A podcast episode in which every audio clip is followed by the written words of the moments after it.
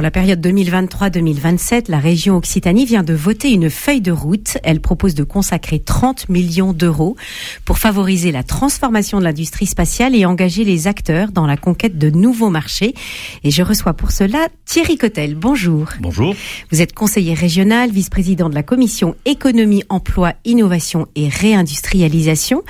Euh, Peut-être pour commencer, pourriez-vous nous, nous rappeler dans quel domaine principaux la filière spatiale s'exprime en Occitanie? Principalement sur la partie euh, construction de satellites, mais pas que. Euh, il y a euh, au-delà en fait des deux grosses entreprises que sont Thales Alenia Space et, Airbus Defence and Space, évidemment le CNES. Il y a tout un tissu en fait de d'entreprises qui va de la PME jusqu'à l'ETI qui euh, travaillent dans le spatial et qui participent donc non seulement sur la partie de la fabrication des lanceurs, mais également des satellites et bien sûr après tout le tout le panel d'entreprises qui exploitent les applications spatiales et qui sont évidemment un élément aussi euh, très important en région Occitanie. Mmh. Nous le constatons depuis quelques années, l'espace n'est plus seulement réservé aux, aux, États, il y a maintenant des entreprises privées qui s'y engagent. Euh, Thierry Cotel, quelles sont les conséquences d'une telle ouverture de l'espace?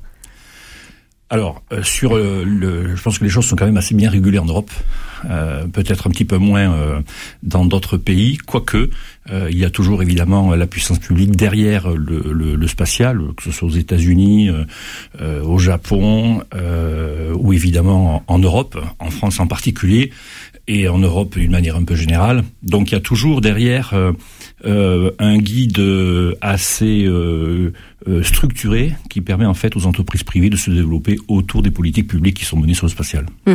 Donc finalement pas pas de grandes inquiétudes à avoir à, à ce niveau-là. Euh, autre évolution, c'est le il, il, il, y en oui. aurait dans l'organisation que euh, que certains pays peuvent, peuvent avoir. Je pense aux États-Unis et, et euh, ce qu'ils ont confié finalement à, à celui que l'on connaît bien, Elon Musk, sur SpaceX.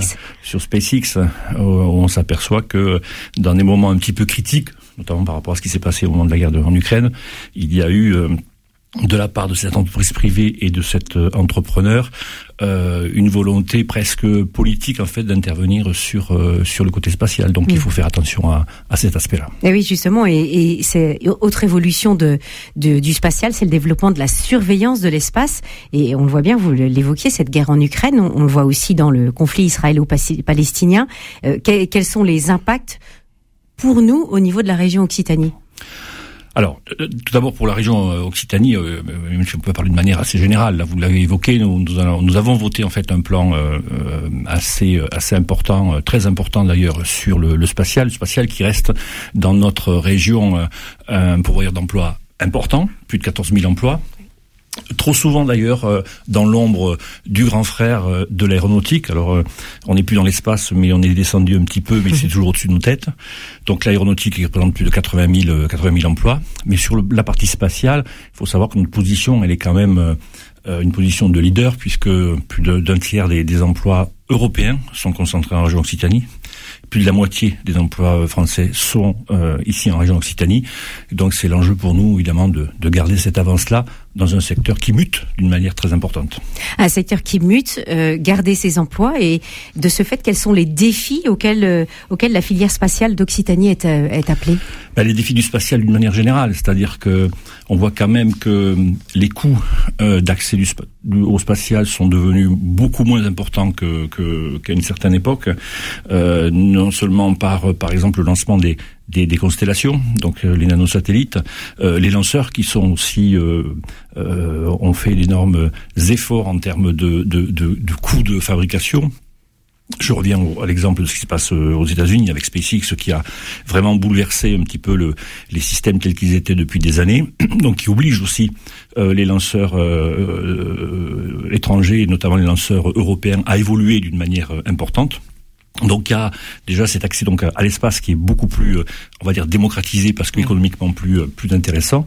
Et puis euh, il y a surtout les enjeux des applications spatiales qui euh, sont euh, évidemment euh, importantes. Le spatial, souvent, on pense à la conquête de l'espace, on pense à Ariane, à Ariane, mais Ariane transporte en réalité des satellites. Et, oui. et, et, et, le, et donc ces satellites-là ont un rôle bien bien spécifique dans la vie au quotidien de l'ensemble de nos concitoyens, de nous tous. Donc il y a un enjeu extrêmement important de ce côté-là. Et les applications spatiales, avec le déploiement euh, des euh, données, euh, des autres données terrestres, en utilisant l'intelligence artificielle, en utilisant aussi la capacité que nous avons maintenant avec nos supercalculateurs de pouvoir traiter ces données en masse, nous donne en fait des applications beaucoup plus importantes que ce qu'on avait auparavant. Voilà. Mhm. J'en parle d'autant plus que je suis, pas noté, mais je suis aussi président d'un organisme européen qui qui s'occupe justement des applications spatiales en région, qui regroupe une, une, une trentaine de régions dans neuf pays différents et on a cet enjeu-là, et on s'aperçoit d'ailleurs qu'au-delà même de la région euh, Occitanie, il y a un certain nombre de régions qui n'ont pas traditionnellement euh, un passé euh, historique dans le spatial, mais qui du coup, avec ces applications-là, c'est-à-dire en fait avec le développement de ces applications et donc des PME et d'autres entreprises qui euh, euh, exploitent ces données et offrent des solutions, euh, finalement le, le, spatial devient une, une, un secteur que, que certaines régions peuvent, peuvent s'approprier. Si je vous disais par exemple qu'une des régions les plus dynamiques dans notre dans notre organisme est la région des Açores au Portugal, vous ah seriez évidemment là, je pense assez surpris comme je l'ai été moi lorsque j'ai pris la présidence de, cette, de cet organisme européen. Ah, D'accord.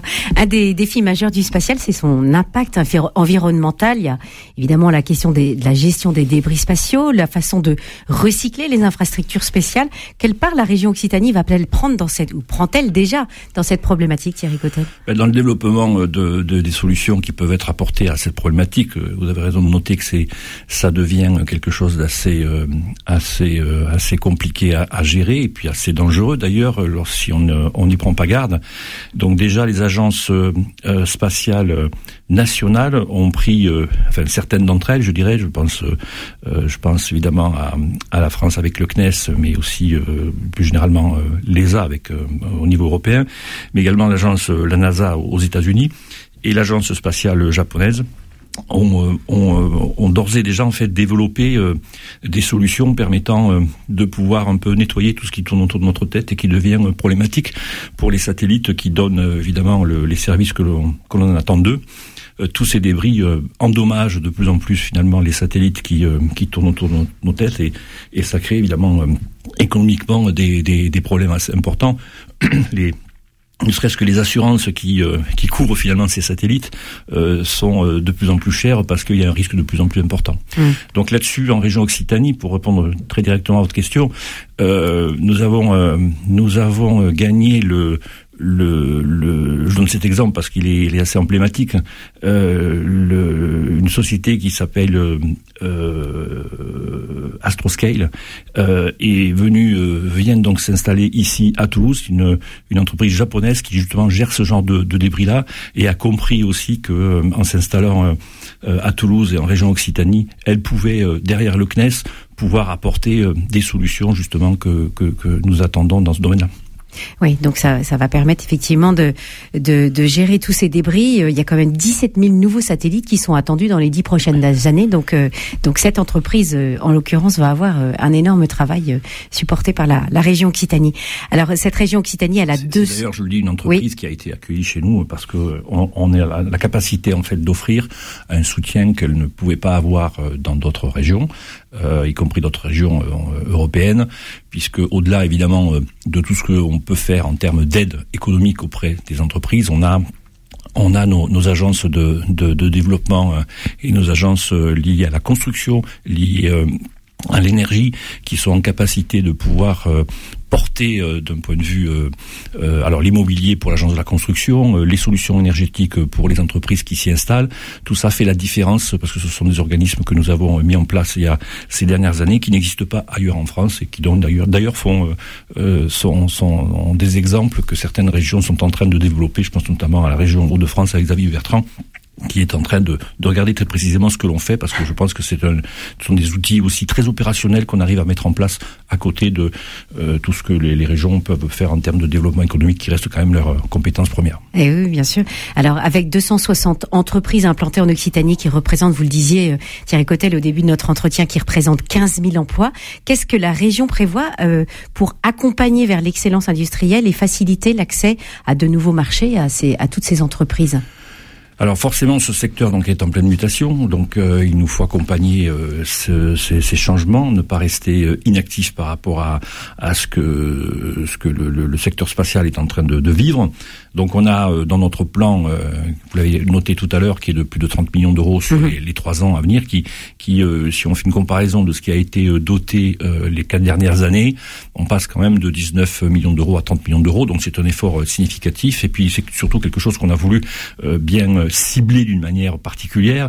Auparavant, on avait les, les plans, ce qu'on appelait les plans ADER, qui euh, couvraient en fait la partie aéronautique et spatiale en même temps. Là, on a voulu vraiment faire quelque chose de spécifique, distingué mm. sur le sur le spatial, parce que, comme vous le disiez, les enjeux sont importants.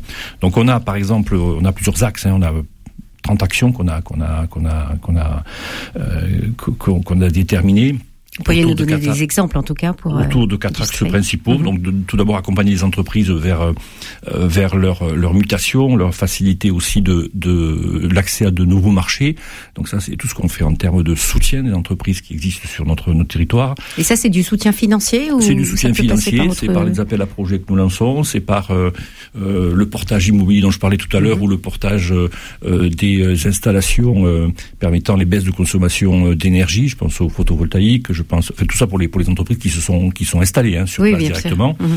Euh, voilà, on a on a on a ces exemples très très précis où on est en capacité de pouvoir euh, aider les entreprises à, à, à se développer et donc à, à, à, couvrir des fois des euh, des, euh, des, des financements euh, qui sont pas des financements des fois technologiques, hein, ils peuvent l'être bien évidemment, mais aussi des financements liés à l'immobilier ou encore une fois à, à, permettre à ces entreprises de, de, participer à la transition énergétique euh, que le secteur industriel doit bien évidemment faire dans, dans, les, dans les années à venir. Tout ça, on reste aussi dans le cadre de notre politique de, de, de, région énergie positive, vous savez, où on essaie de, euh, à l'horizon 2050 de pouvoir couvrir l'ensemble de nos consommations par la production d'énergie renouvelable. Donc ça fait partie des, des choses que l'on peut faire, y compris dans, dans, les entreprises. Le deuxième axe, c'est plutôt renforcer la partie euh, technologique de la filière et intégrer donc euh, les exigences du spatial durable et responsable dont vous parliez tout à l'heure, notamment euh, avec le, le, recyclage. Hum. Voilà, avec le hum. recyclage. Euh, développer aussi nos compétences, euh, les compétences de, de l'ensemble de la filière et travailler avec le monde académique parce que on parle beaucoup des entreprises, mais il y a aussi tout le monde académique qui euh, qui travaille, les universités ou les ou les grandes écoles qui travaillent sur le spatial on a tendance à dire que peut-être aussi le spatial euh, en région Occitanie, c'est plutôt la région toulousaine, ce qui est vrai évidemment, mais il y a aussi euh, euh, à Montpellier notamment dans le milieu académique des, des universités qui sont tournées vers des applications spatiales qui sont qui, deviennent aussi un, un, élément assez fort de développement avec la production aussi de nanosatellites à Montpellier notamment. Donc vous voyez, on a on a aussi sur l'ensemble du, du territoire occitan des entreprises et puis des, des acteurs assez dynamiques. Le, 3, le, dernier axe, euh, c'est évidemment euh, euh, permettre à ce secteur de, rayonner, d'être attractif et de, de nous positionner vers l'international, c'est-à-dire d'avoir un rayonnement qui ne soit pas uniquement un rayonnement national, évidemment, mais un rayonnement européen et international. Là-dessus, on a l'objectif, c'est l'exemple que je peux vous donner dans les actions que, que nous menons, l'objectif à partir de 2026 de, de créer un grand salon international du spatial qui euh, se fera en alternance avec le, le, salon du Bourget, qui est un salon aéronautique et spatial. Mhm. Et on est en train de travailler avec le GIFAS notamment, et puis l'ensemble du secteur euh, spatial, à la, la, mise en œuvre donc de ce, de, de, ce salon, qui serait évidemment un salon professionnel, mais pas que, un salon également aussi euh, tourné vers, le, grand public, parce que ça nous semble très important de, de toucher le grand public sur la partie, la partie spatiale. Voilà. Voilà, un bel événement que, que nous suivrons avec attention. Merci beaucoup Thierry Cotel, conseiller régional, vice-président de la commission économie, emploi innovation et réindustrialisation. Vous nous avez présenté ce matin la, la feuille de route hein, de la région Occitanie le spatial et puis pour ces quatre années qui viennent. Merci pour votre invitation et puis euh, j'invite tout le monde à, à, se pencher sur la question du spatial parce que on n'imagine pas tout ce que le spatial peut faire dans notre vie au quotidien.